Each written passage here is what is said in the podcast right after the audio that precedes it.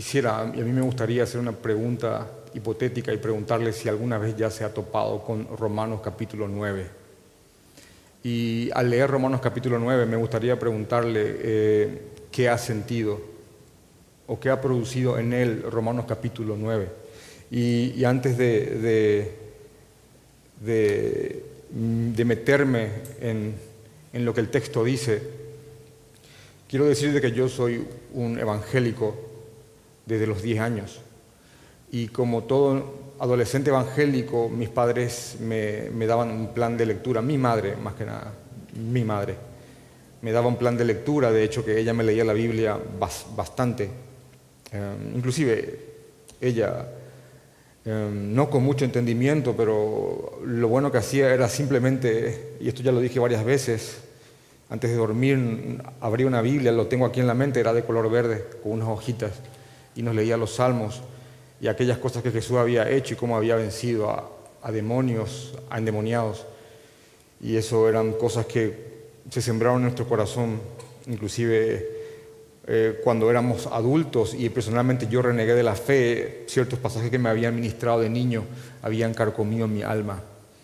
Y yo recuerdo que la primera vez que yo leí Romanos capítulo 9 era un adolescente y había decidido leer de un tirón todo, todo Romanos y iba, tras, iba capítulo tras capítulo, a veces hacía pausa de uno o dos días, pero leía Romanos 1, Romanos 2, Romanos 3 y llegué a Romanos capítulo 9. Cuando, eh, cuando leí Romanos capítulo 9, em, quiero darles una imagen metafórica, simplemente lo leí, lo leí.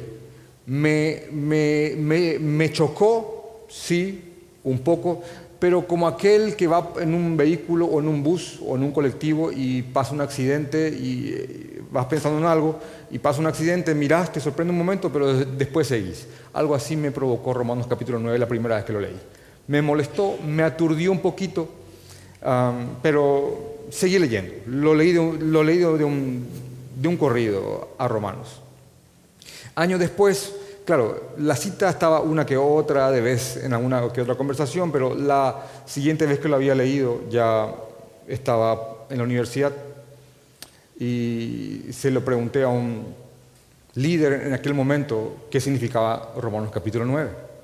Y yo le leí, me senté al lado de él y se lo leí y le pregunté qué significa esto y probablemente él me dio la mejor de las respuestas, la mejor de las respuestas. Recuerdo que se lo leí y él me dijo, y es lo que dice. ¿Qué? Y es lo que dice. Y yo, yo, recuerdo que aturdido di la vuelta y es lo que dice y, fui. Eh, cuando pasó, pasaron los años eh, y, quería conocer más del de, Cristo al cual negué en ciertos años de mi vida, Um, creyendo que, bueno, hay un Dios, pero tengo problemas con el concepto de Jesús. Um, al leer la Biblia y a tratar de buscar algún, algo que, que, me muestre que realmente hay como una fanatización sobre Jesús, yo me vuelvo a encontrar con Romanos capítulo 9. Después yo conozco el Evangelio, creo en Jesucristo, me rindo a Él, no encuentro grietas en su persona, en su mensaje, en su Evangelio, en su cruz en su mensaje de salvación y, yo lo acepto como mi Señor y como mi Salvador y, me rindo a Él. Leyendo otra vez la Biblia me vuelvo a topar con Romanos capítulo 9 y esta vez ya no fue como pasar por un accidente y estar un poco aturdido y seguir de largo. Tampoco fue solamente como preguntárselo a alguien y que alguien me diga es lo que dice y yo decir, ah, bueno, sino que realmente Romanos capítulo 9 tocó mi corazón y aturdió mi alma. Así que si Romanos capítulo 9 te provocó esto, yo te diría a mí también. Si Romanos capítulo 9 provocó tu enojo, yo te diría el mío también. Si Romanos capítulo 9 te indignó, yo te diría a mí también.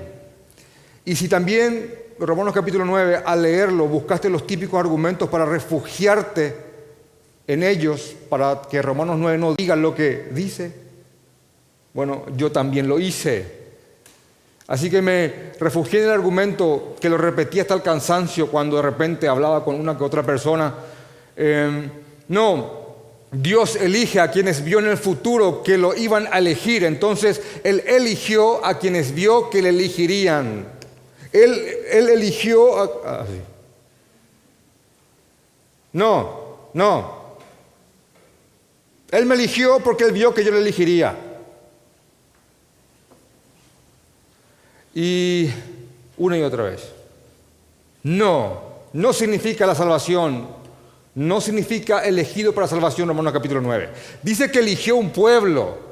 Entonces es como una especie de, elección, y ya iba como que puliendo mi argumento y decía elección corporativa, elección de una entidad. Entiéndase, Dios eligió la iglesia como si fuera un avión o un colectivo. Y cualquiera que se suba a ese avión que tiene un destino es el elegido. Pero al fin y al cabo yo elijo ese colectivo que Dios eligió para que vaya un rumbo. Dios eligió, y Dios eligió el colectivo. Ah, estaba ahí, una que otra vez. ¿Te refugiaste en esos argumentos? Yo también.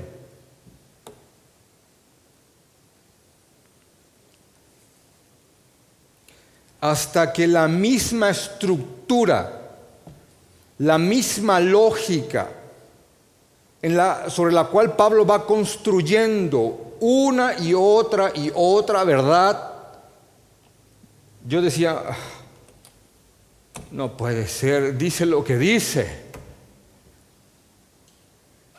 Y dice lo siguiente, en Romanos capítulo 9. Verdad digo en Cristo y no miento, y mi conciencia me da testimonio. ¿En quién? En el Espíritu Santo, que tengo gran tristeza y continuo dolor en mi corazón, porque deseara yo mismo ser anatema, volver a estar maldito, sin Cristo separado de Cristo por amor a mis hermanos, los que son mis parientes según la carne, que son los israelitas, de los cuales son la adopción, la gloria, el pacto, la promulgación de la ley, el culto, las promesas. Y versículo 5 hay una, hay una declaración de la deidad de Cristo que dice de, los, de quienes son los patriarcas, entiéndase Abraham, Isaac y Jacob, y de los cuales según la carne vino Cristo, el cual es Dios sobre todas las cosas, bendito por los siglos. Amén. Versículo 6. No que la palabra de Dios haya fallado, porque no todos los que descienden de Israel son israelitas, ni por ser descendientes de Abraham son todos hijos, sino en Isaac te será llamada descendencia. Esto es, versículo 8, no los que son hijos según la carne, son los hijos de Dios. Hijos de Dios, un sinónimo de salvo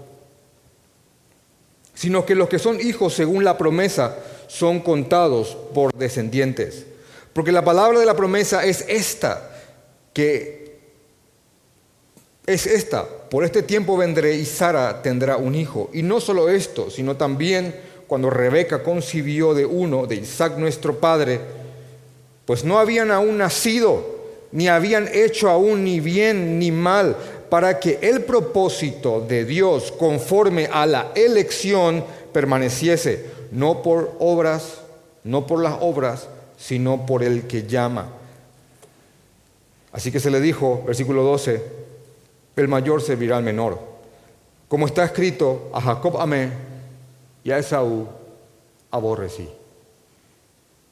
¿Qué pues diremos? ¿Que hay injusticia en Dios? En ninguna manera. Pues a Moisés dice, tendré misericordia del que yo tenga misericordia y me compadeceré del que yo me compadezca. Así que no depende del que quiere ni del que corre, sino de Dios que tiene misericordia. Señor. Porque la escritura dice a Faraón, para esto mismo te he levantado para mostrar en ti mi poder y para que mi nombre sea anunciado por toda la tierra. De manera que de quien quiere tiene misericordia y al que quiere endurecer, endurece. Y aquí puedes empezar a rasgar tu vestidura.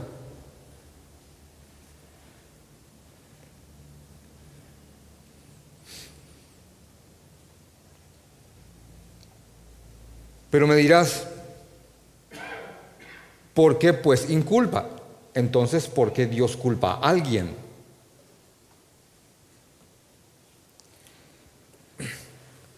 Porque ¿quién ha resistido su voluntad? Mas ante, oh hombre, ¿quién eres tú para que alterques con Dios? Dirá el vaso de barro al que lo formó, ¿por qué me has hecho así? ¿O no tiene el potestad del alfarero sobre el barro para hacer de la misma masa un vaso para honra y otro vaso para deshonra? ¿Y qué si Dios, queriendo mostrar su ira y hacer notorio su poder, soportó con mucha paciencia los vasos de ira preparados para destrucción? Y para hacer notorias las glorias, las riquezas de su gloria, las mostró para con los vasos de misericordia que Él preparó de antemano. ¿Para qué? Para su gloria. Efesios 1. A los cuales también ha llamado, esto es, fíjense, a nosotros. Nosotros. A nosotros. No solo los judíos, sino también los gentiles. Como también Oseas dice, llamaré pueblo mío al que no era mi pueblo y a, la no amada, amada. Y en el lugar donde se les dio, vosotros no sois, se les dijo, vosotros no sois mío, allí serán llamados hijos del Dios, hijos del Dios. Y repito otra vez, hijos del Dios viviente. ¿Qué significa esto? Y me gustaría simplemente decirte esto y, salir corriendo y decir, eh, eh, significa, significa eso, es lo que dice. Solamente quiero volver a decir algo que dije el domingo pasado cuando estudiamos los primeros versículos, porque hoy vamos a darle un énfasis más que nada a, las objeciones que, el mismo Pablo hace. Em, hace falta hacer un esfuerzo enorme, un esfuerzo enorme para tratar de buscar vueltas, para tratar de, usar redefiniciones para que esto no diga lo que, lo que dice. La misma estructura de Romanos em, hace evidente que esto es simplemente así. ¿Y cuál es básicamente una explicación rápida de la estructura de Romanos?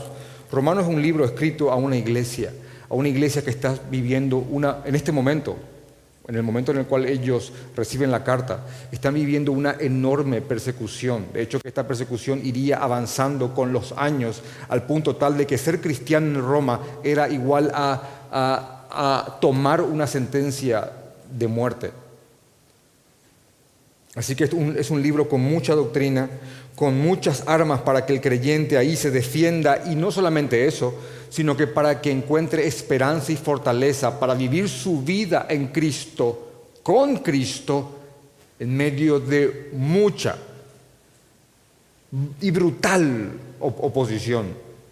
Así que Pablo después de, dar gracias por los romanos, porque ha oído de, su fe, de explicarles que no hay distinción entre judíos y griegos, que ambos se salvan por creer en Jesucristo, después de explicar la condición de aquel con ley y de aquel sin ley, que al fin y al cabo ambos son rebeldes ante los ojos de Dios, después de acusar a los religiosos y de que no en verdad todos los judíos son judíos, como dice en Romanos capítulo 2, después de explicar el Evangelio y cómo Jesucristo nos suplantó bajo la ira del Padre y Él fue castigado por cada cosa que nosotros hicimos, Pablo glorifica al Señor y, explica que éramos esclavos del pecado, que éramos de la descendencia de Adán, pero hoy somos de Cristo, somos de Cristo que ya no somos esclavos del pecado, que somos ahora esclavos de Cristo. La libertad que Dios nos ha dado del pecado es una libertad que nos pone bajo el yugo de nuestro amado Señor. Y después de hablar de lo que es la reconciliación en Romanos capítulo 5, después de hablar de la esclavitud que teníamos en Romanos capítulo 6, después de Pablo lamentarse, y escuchen esto, después de Pablo lamentarse en Romanos capítulo 7, de que aunque él es un hijo de Dios, él sigue haciendo aquellas cosas que ya no quiere hacer, ¿se acuerdan de eso? Porque hago aquello que no quiero porque eso que no quiero, eso hago. Y hallo esta ley, que el mal mora en mí. Y escuchen esto porque es una construcción, es una construcción sobre construcción de ideas y verdades. hasta que Romanos 9 encuentra como una especie de crisol. Y después de, lamentarse, ¿por qué? Porque hay una ley que él aún contempla en, su, en sus miembros, que el mal está, no estuvo, el mal está en mí, dice este creyente, Romanos capítulo 7. Pero después de, lanzar un lamento, Él lanza junto con su lamento su consuelo. Miserable de mí, ¿quién me podrá librar de este cuerpo, de este cuerpo de muerte? Gracias doy a Dios por nuestro Señor Jesucristo. Y Romanos capítulo 8, después de, de hablar de esto, de esta realidad que cada cristiano vive, que estás viviendo, que yo estoy viviendo, que el mal está en nosotros, a veces cuando ese mal toma posesión de circunstancias y aflora por nuestra debilidad, porque, porque hemos negociado, la condenación suele tocar la puerta y hijos de Dios suelen creer que no lo son, porque dicen, eh, no puedo creer lo que estoy haciendo, yo no soy tuyo, Señor.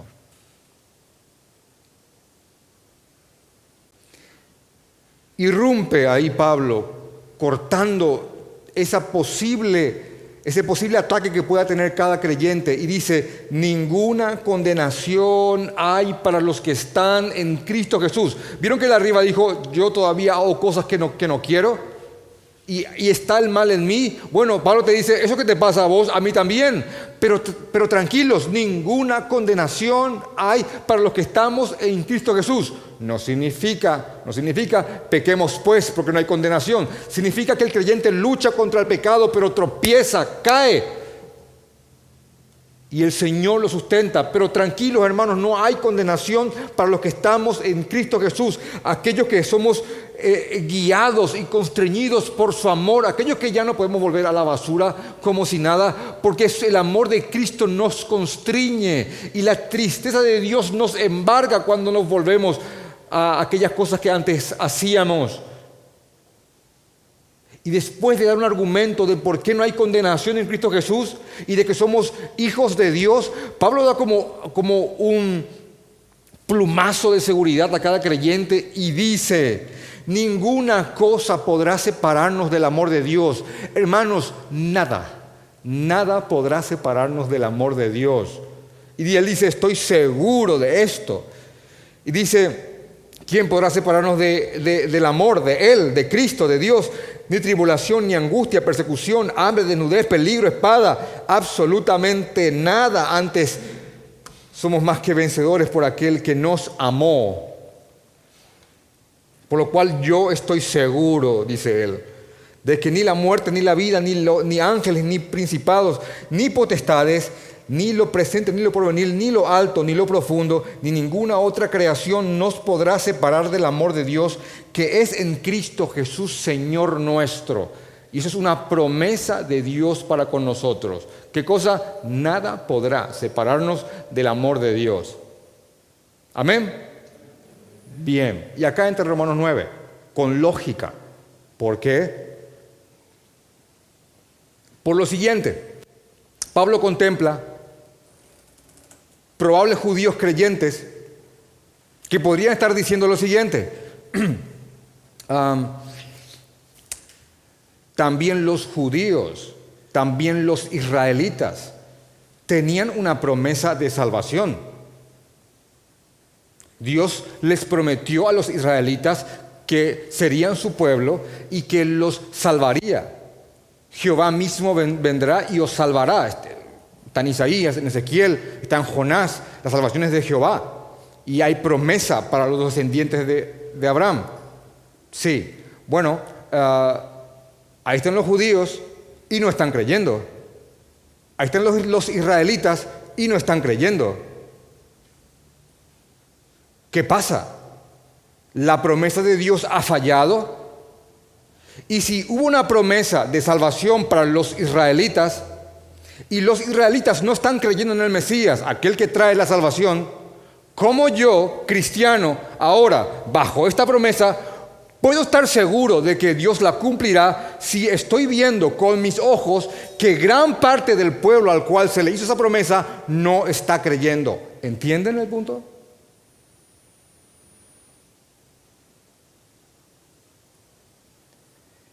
Entonces después, recapitulo un poquito atrás, entonces después de que, Pablo dice, eh, Ninguna otra cosa creada nos podrá separar del amor de Dios que es en Cristo Jesús, Señor nuestro. Promesa. Amén.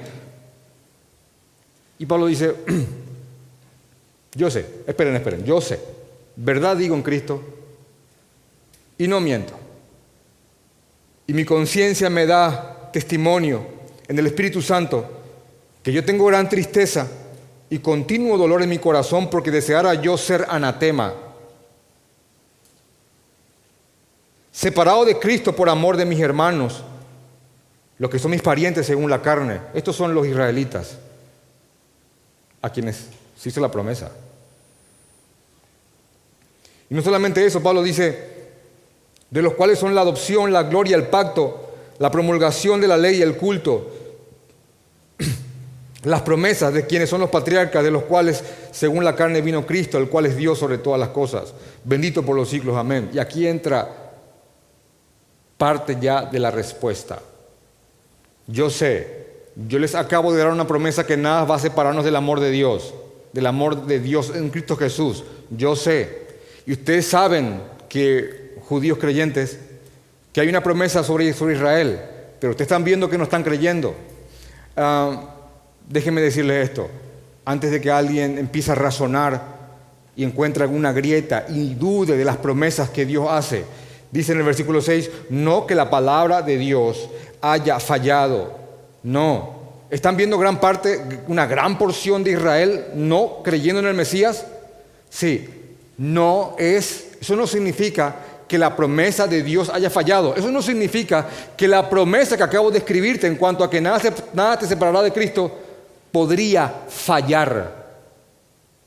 Entonces Pablo les dice esto. ¿Saben por qué? ¿Saben por qué no falló la promesa del Señor? Porque no todos los que descienden de Israel en verdad son israelitas. No todos.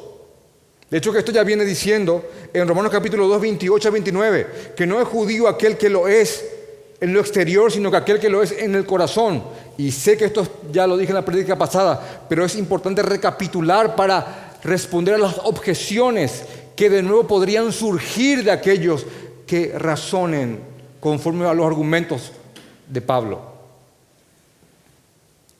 Así que lo que Pablo va a hacer ahora es hacer un enorme esfuerzo, punto uno, para que la iglesia se sienta fortalecida, consolada y sostenida en las promesas del Señor y que ellas no fallan y que nada nos separará del amor de Dios.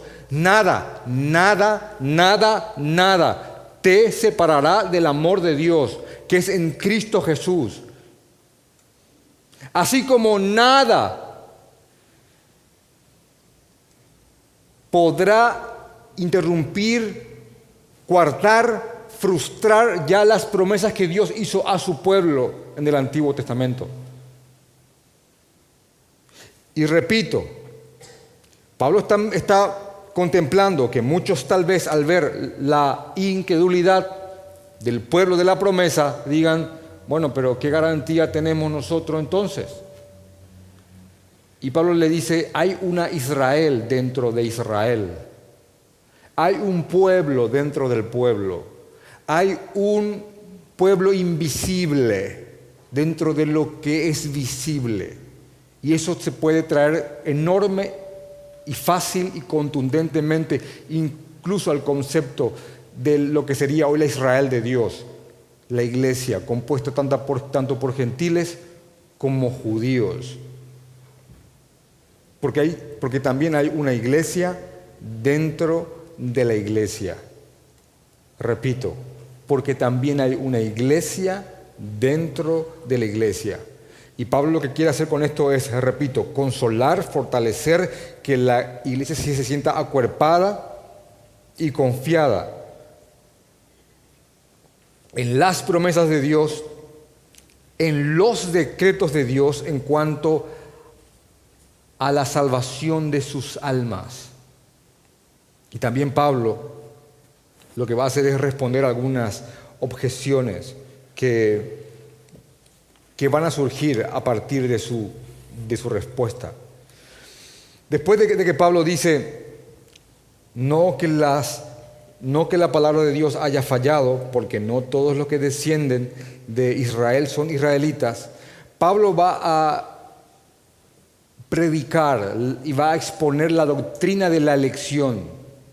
Y entiendan esto, Romanos capítulo 9 no se trata de la doctrina de la elección, se trata de la doctrina de que las promesas de Dios no fallan.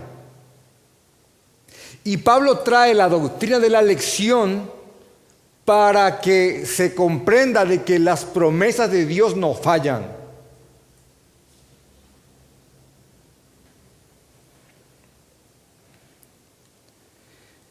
Entonces, Pablo usa estos dos ejemplos, el ejemplo de Isaac y el ejemplo de Jacob.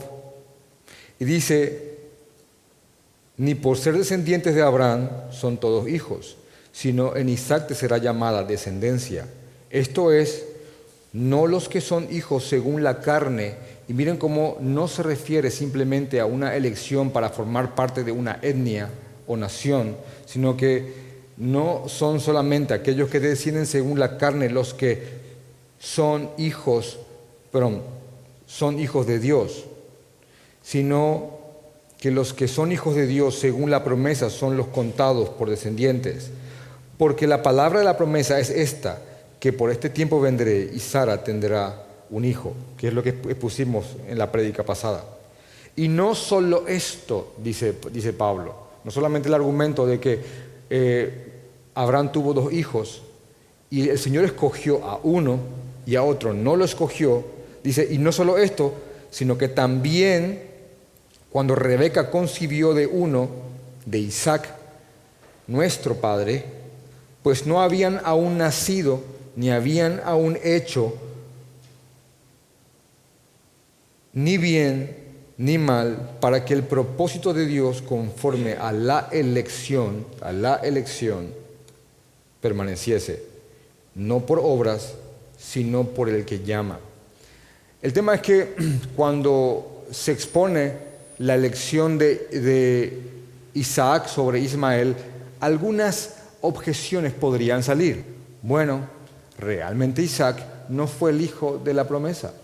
En un desliz, Abraham creyó que entendió mal y junto con su esposa su esposa le entrega a su esclava, él tiene una hija con la esclava y sale Ismael. Entonces algunos podrían decir, no, lo que pasa es que el mérito es de Isaac, porque él era el hijo de la promesa. Ahora, Pablo también entendiendo, porque él era un buen defensor, un buen apologista, es como que él se anteponía a cada, a cada objeción, como lo haría un buen abogado que está argumentando sobre algún caso. Entonces, él dice, está bien, está bien, probablemente encuentres huecos en la lección de, Ismael en cuanto a, perdón, de, Isaac en cuanto a Ismael, porque Ismael era el hijo de la esclava. Pero, a ver cómo te va esta. Porque dice, y no solo esto, sino que también ahora trae a mellizos de padre y madre que nacieron prácticamente juntos. La única diferencia es que Esaú salió primero. Y aún así dice que no habían hecho ni aún lo bueno y lo malo, y Dios ya los había escogido. Y dice, a Jacob amé y a Esaú aborrecí. Y he escuchado a tantos predicadores citar este ejemplo de Spurgeon. Lo he visto en tantos libros y, y yo lo contemplo y, también lo hago mío porque, eh, porque tampoco hay mérito en Jacob para haber sido elegido. Jacob significa engañador y ustedes si, han leído la historia de Jacob o han visto las películas de Semana Santa de, lo que Jacob hizo para sacarle a su hermano la primogenitura en complicidad con su madre, ese hombre no merecía la salvación. Era malo. Y Cuenta la historia que una mujer se le acerca a Spurgeon, y a Charles Spurgeon, a Carlos Spurgeon, un predicador muy famoso entre los, entre los entre los evangélicos. Y esta mujer le pregunta, eh, señor Spurgeon, esta, esta parte de Romanos 9 no comprendo, me, topé con Romanos 9 y hay algunas cosas que no comprendo y, Spurgeon le dice, bueno, señora, ¿cuál exactamente? ¿Qué, ¿Qué, cosa exactamente no comprende? Porque también yo hay algunas cosas que no comprendo de Romanos 9. Y ella, ella le dice, um, la parte que dice, uh, a Jacob amé y a Esaú aborrecí. Ah, sí. ¿Y qué parte exactamente de eso? Y la parte que dice, como que, uh, y la parte que dice, uh, a Esaú aborrecí. Y él dice, no, esa parte yo entiendo.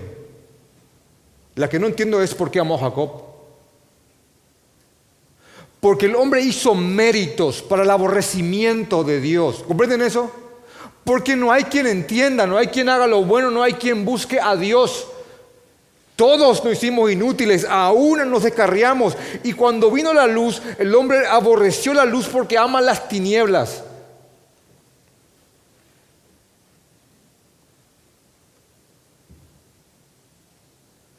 Y constantemente de nuestro corazón se emana la maldad, la perversidad y somos creadores de nuevos males constantemente aborrecibles y aborrecedores. Así que el misterio no es por qué aborreció a Esaú, el misterio es por qué amó a, por qué amó a Jacob.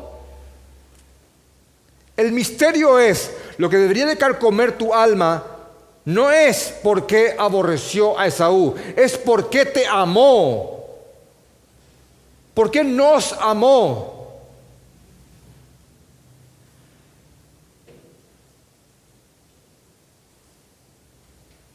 Porque si uno es sincero consigo mismo y se parara frente a Dios y, dijera, bueno, yo Señor, solamente he hecho méritos para el infierno. Si hay una deuda que Dios tiene conmigo,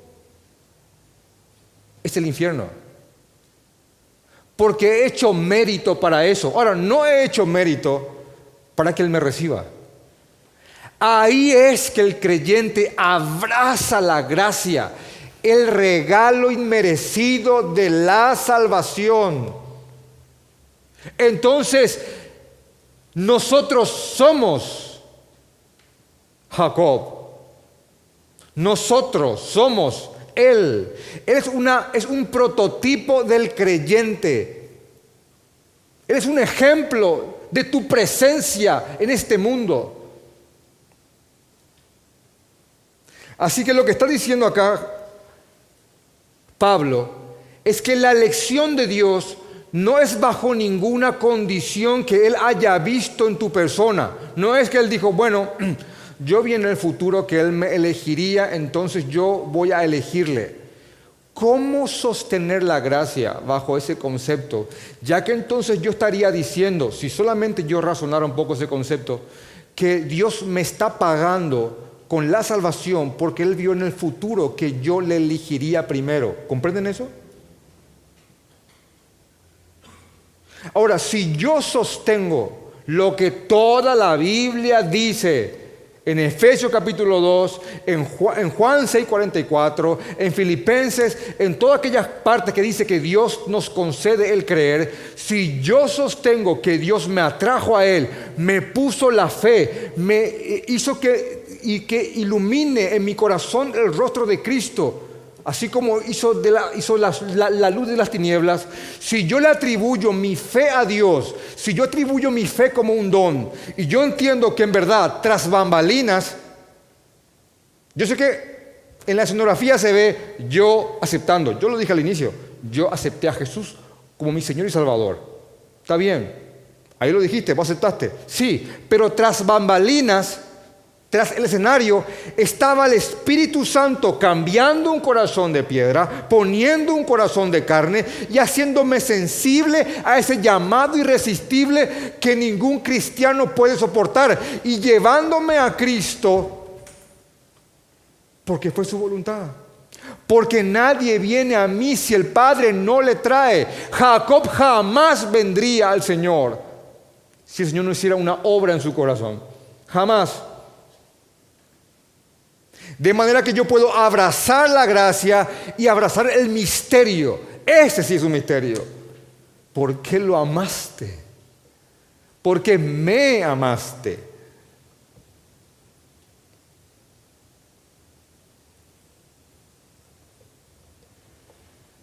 No, no, no. Y yo, yo, recuerdo pelear con ese texto.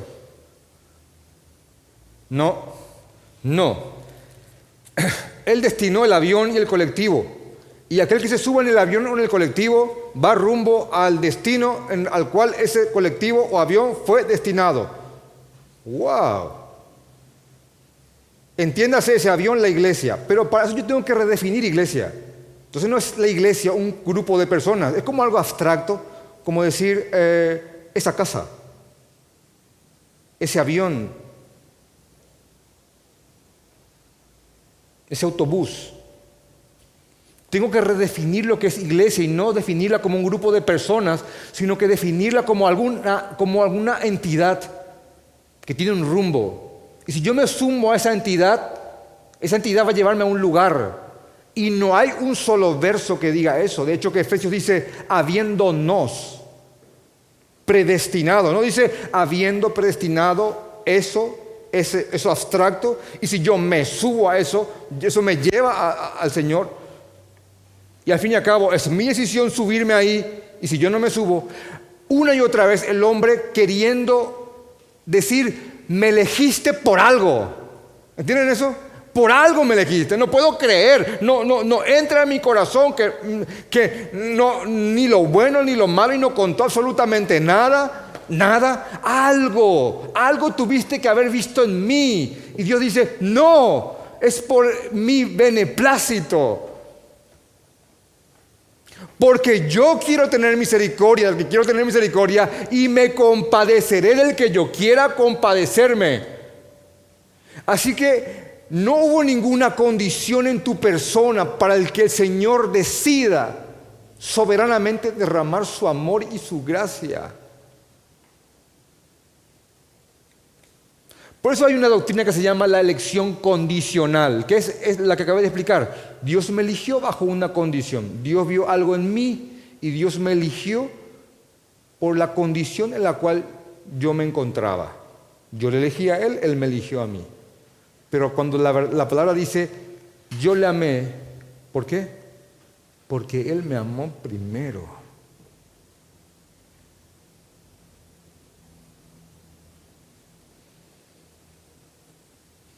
Así que no habían ni aún nacido, ni, ni habían hecho aún ni bien ni mal, para que el propósito de Dios conforme a la elección permaneciese. Y uno dice, ¿cuál es el propósito de Dios conforme a la elección? ¿Por qué Dios elige? Bueno, está un poco más adelante, vamos a leerlo, pero ya te hago el spoiler. Es eh, Efesios 1, para la alabanza de su gloria. Dios te eligió para glorificarse. ¿Cómo? Demostrando, mostrando su misericordia. ¿Ven esos que están rumbo a ese camino? ¿Ven esa masa? ¿Ven esa masa que va ahí rumbo a la perdición, que han hecho mérito para eso, bueno, venga acá parte de esa masa. Y el resto, siga. Siga el camino que eligieron. Repito de nuevo el ejemplo. Una masa de hombres caídos que negaron a Dios, que lo cambiaron por cualquier cosa, ya sea por figura de reptiles, hombres, lo que sea, y no le dieron gracias, bueno, esa masa de hombres caídos, de la cual éramos parte nosotros, rumbo a la perdición, a la justicia, a lo que hicimos mérito para recibir, bueno, Dios toma de esa masa y dice, ven aquí, con esta masa tendré misericordia. Y ahí está la, objeción que surge. Porque después de que, dice, como está escrito, a Jacob amé y más a Esaú aborrecí, en el 14 Pablo empieza a contestar objeciones y dice lo siguiente, ¿qué pues diremos? ¿Que hay injusticia en Dios? Eh, eh, espera, yo, yo, creo que Dios es injusto por, por hacer eso. ¿Qué pues diremos? ¿Hay injusticia en Dios? En ninguna manera. Pues a Moisés dice, tendré misericordia del que yo tenga misericordia y me compadeceré del que yo me compadezca. Así que no depende del que quiere ni del que corre, sino de Dios que tiene misericordia. Y después cita un ejemplo que dice, porque la escritura dice a Faraón, Para esto mismo te he levantado, para mostrar en ti mi poder y para que mi nombre sea anunciado por toda la tierra. Ahora, miren esto.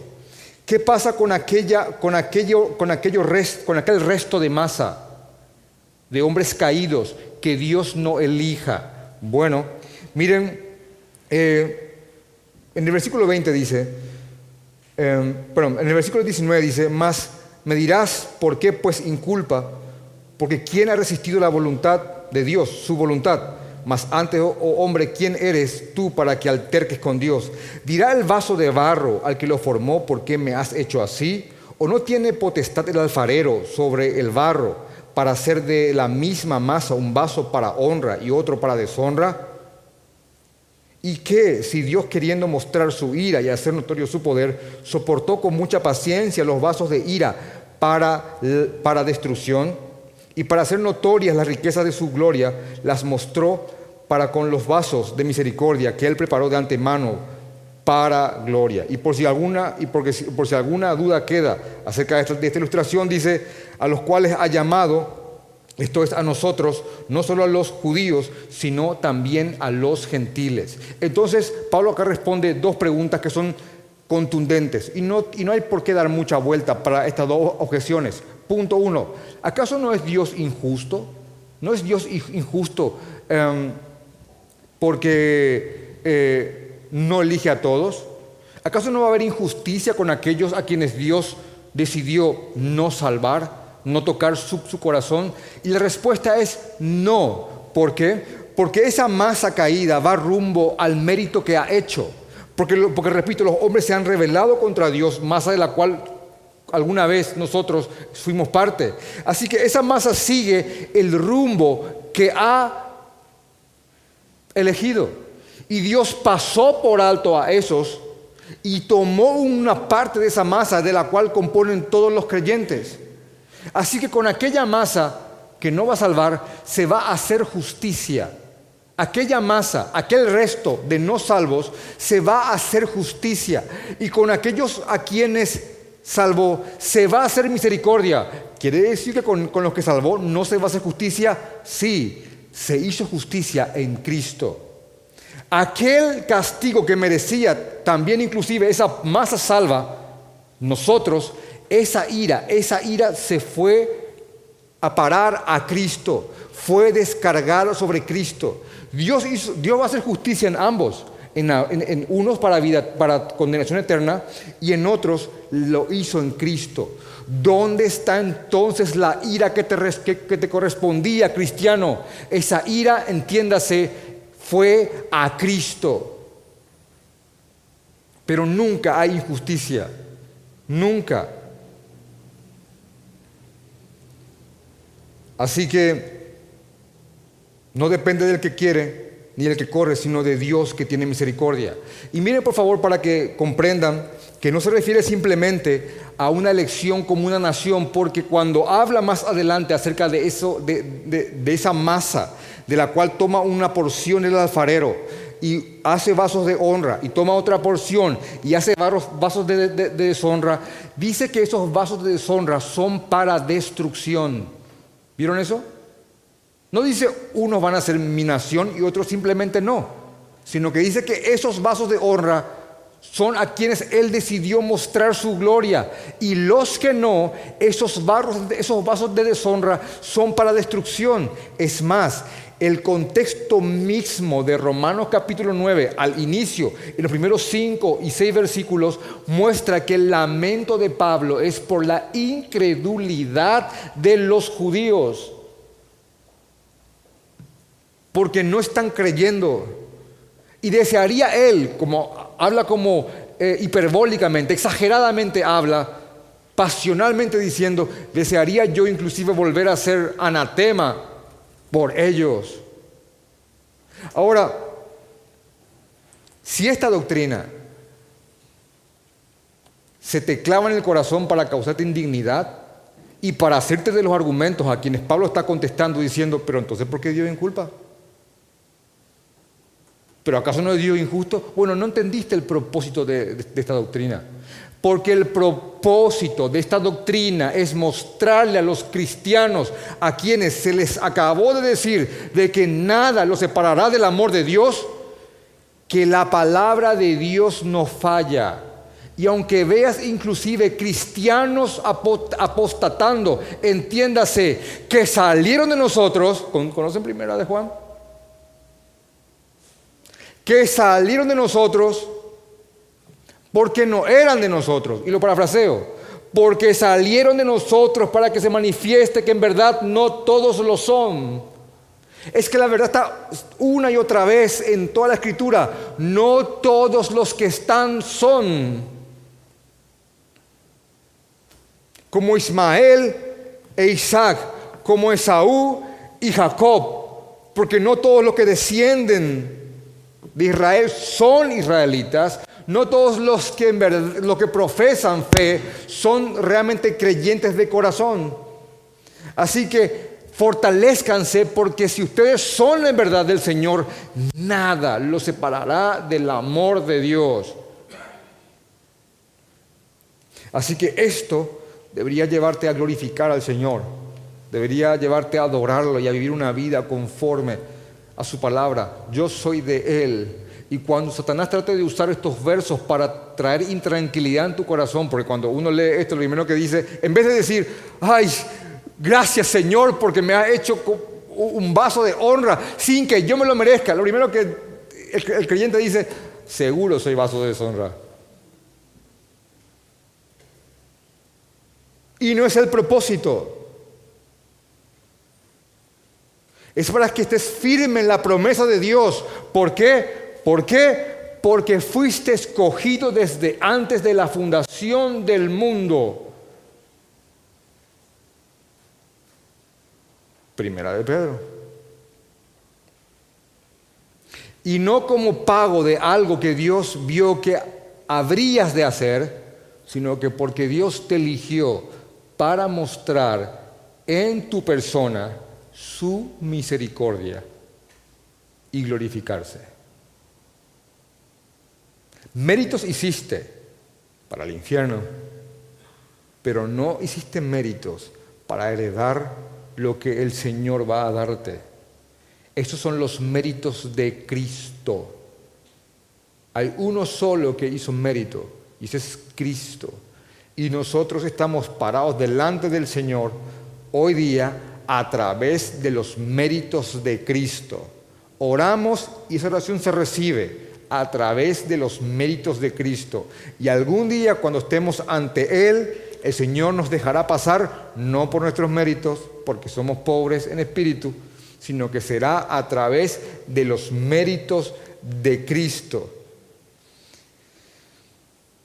Así que el Señor tuvo misericordia de nosotros porque Él lo quiso. Pero alguien podría decir, ¿por qué pues entonces culpa? ¿Por qué entonces inculpa?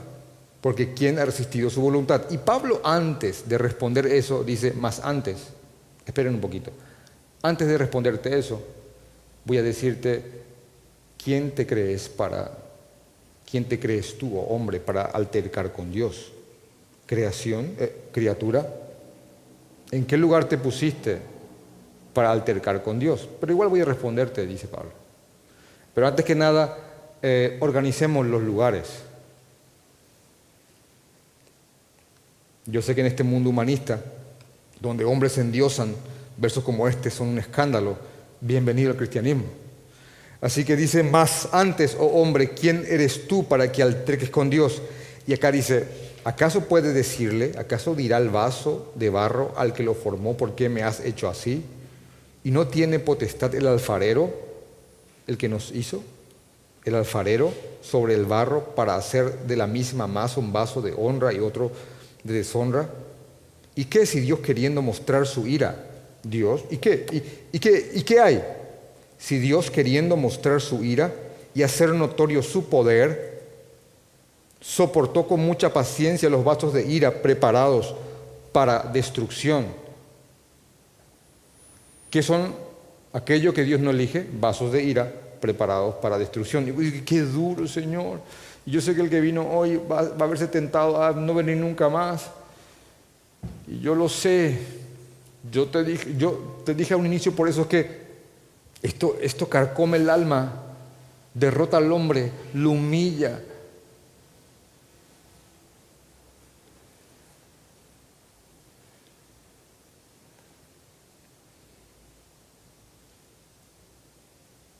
¿Y qué? Versículo 23. Si para hacer notorias las riquezas de su gloria, y si Él quiso hacer notoria las riquezas de su gloria, ¿y qué? ¿Y qué? Si Él para hacer notoria las riquezas de su gloria, las mostró para con los vasos de misericordia que Él preparó de antemano para su gloria. Y, aquí viene a mi mente Efesios 1, habiéndonos predestinado, y dice más adelante, para alabanza de su gloria, desde antes de la fundación del mundo, para alabanza de su gloria. A los que también ha llamado, esto es a nosotros, no solamente a los judíos, sino también a los gentiles. Y ahí se destroza el argumento de que esa elección es solamente para una nación, porque, esos vasos de misericordia a quienes Pablo está citando, está compuesto tanto por judíos y gentiles, o sea, nosotros. O alguno de ustedes que entre, entre internet y vea que tiene un ultra tatarabuelo judío.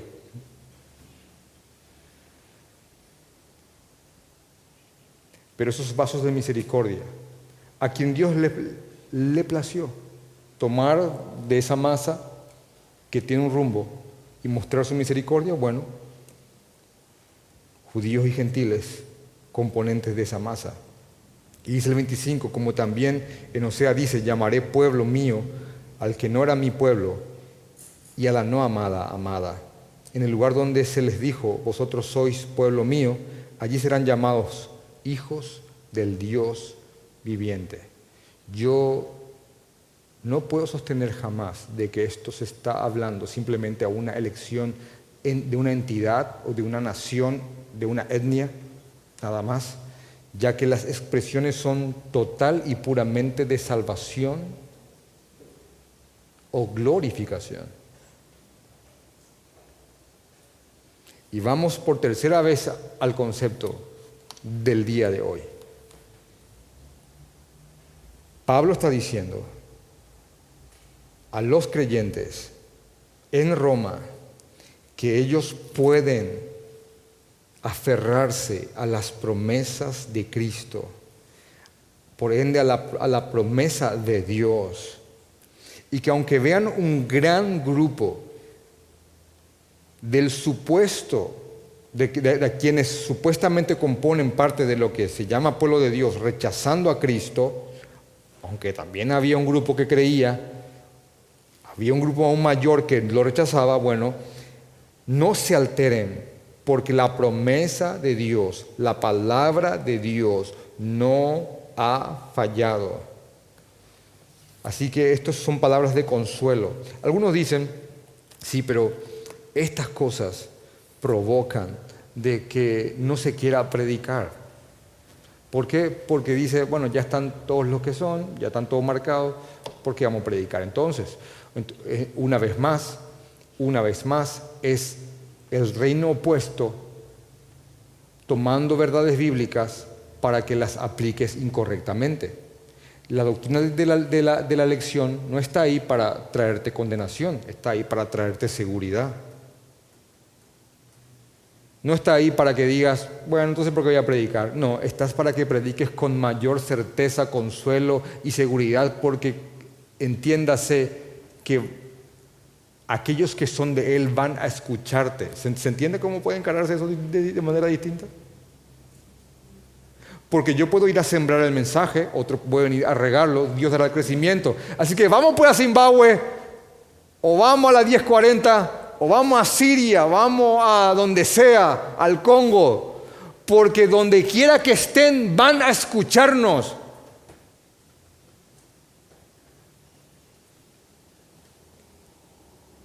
Porque gracias a Dios no depende del hombre corrupto, imperfecto y constante, perverso, malo, sino que depende la salvación de un Dios santo, justo, amoroso. Puse un ejemplo en el, en el, en el estudio bíblico pasado que estamos tocando este tema, providencialmente se juntaron. Um, y hace aproximadamente nueve años, yo estaba hablando de esto con una persona, ni siquiera sé cómo salió el tema. Creo que alguien me presentó y dijo, ¿qué tal? Él es calvinista. Y yo, hola, ¿qué tal? ¿Cómo están? Y habíamos hablado de la doctrina del Evangelio y de la doctrina de que Dios toca corazones y Dios salva. Y, una señora me, había comentado, de verdad hace más de 10 años, no era pastor aún, eh, una señora me había comentado y me dijo que su hijo era adicto, que había dejado el colegio y que, y que andaba consumiendo drogas, que era alcohólico y que era parte de una barra de fútbol. Y yo le, le, hablé a ella cómo tenía que predicar el Evangelio y después de alguna forma salió el tema de que Dios elige y ella se indignó, se indignó. Y en un momento dado ella me levanta la voz y me dice, ¿me estás diciendo entonces que la salvación no depende de mi hijo, sino que de Dios? Y yo le dije, es exactamente lo que te estoy diciendo. Tu hijo, que me acabaste de decir que es un adicto, un borracho, que ha dejado sus estudios, que, forma parte de una, de una barra, que todo lo ha decidido mal, señora. Te estoy diciendo que gracias a Dios no depende de él.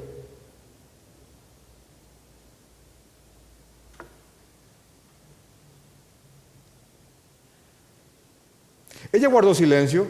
Solo recuerdo un murmullo de aquellos que estaban atrás y decían, uh".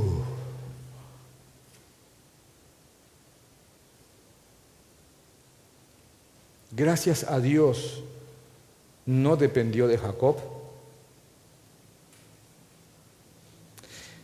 Y gracias a Dios no dependió de vos, sino de Dios que tiene misericordia de quien Él quiera.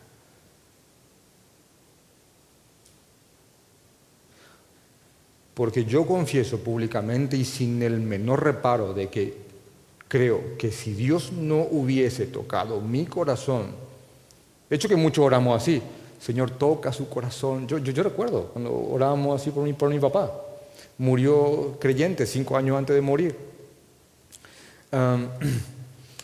Y yo recuerdo que ni siquiera teníamos esta doctrina, pero orábamos como si fuera que esta doctrina era nuestra, porque nos, arrollamos en la cama. Mi, mi, padre era un hombre perverso. Y orábamos con mi, con mi madre y decíamos, Señor, toca su corazón. Porque si no toca su corazón, Él no va a venir, Señor. Éramos niños. Porque en el fondo cada creyente en el fondo, en el fondo, cada creyente entiende que, el, que el creer es un milagro. Y en su desnudez con el Señor no puede evitar proferir eso. Señor, toca su corazón.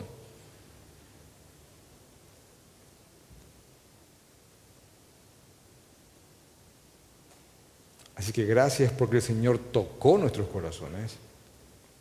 Gracias porque el Señor de la masa caída tomó una porción y aquí estamos. El misterio no es porque aborreció, el misterio es porque amó. El misterio es porque estamos aquí. El misterio es porque podemos ver, porque lo podemos amar. Eso es el, ese es el misterio más grande de todos. Y esto no puede traerte condenación, al contrario, que Dios sea glorificado. Esto no puede traerte que te apagues en evangelizar, al contrario, debe darte seguridad de que tu evangelización será efectiva para aquellos que son. Y no permitas que el, Señor, que, el reino opuesto retuerza esto en tu corazón. Amén. Vamos a orar.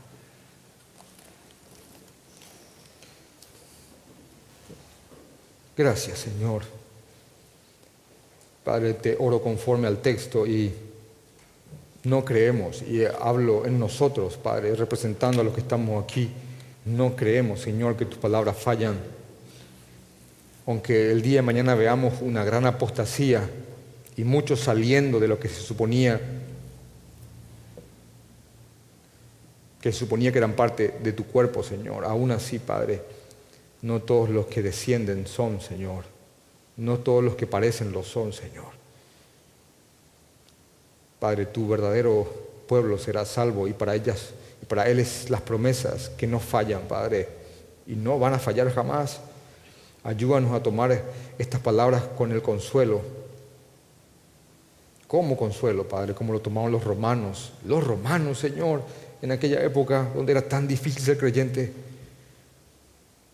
Padre, nos escogiste por total gracia y nos mostraste la luz por total gracia, no por cosas que nosotros, hayamos hecho, no porque corrimos, no porque hicimos, sino que simplemente por tu gracia y misericordia,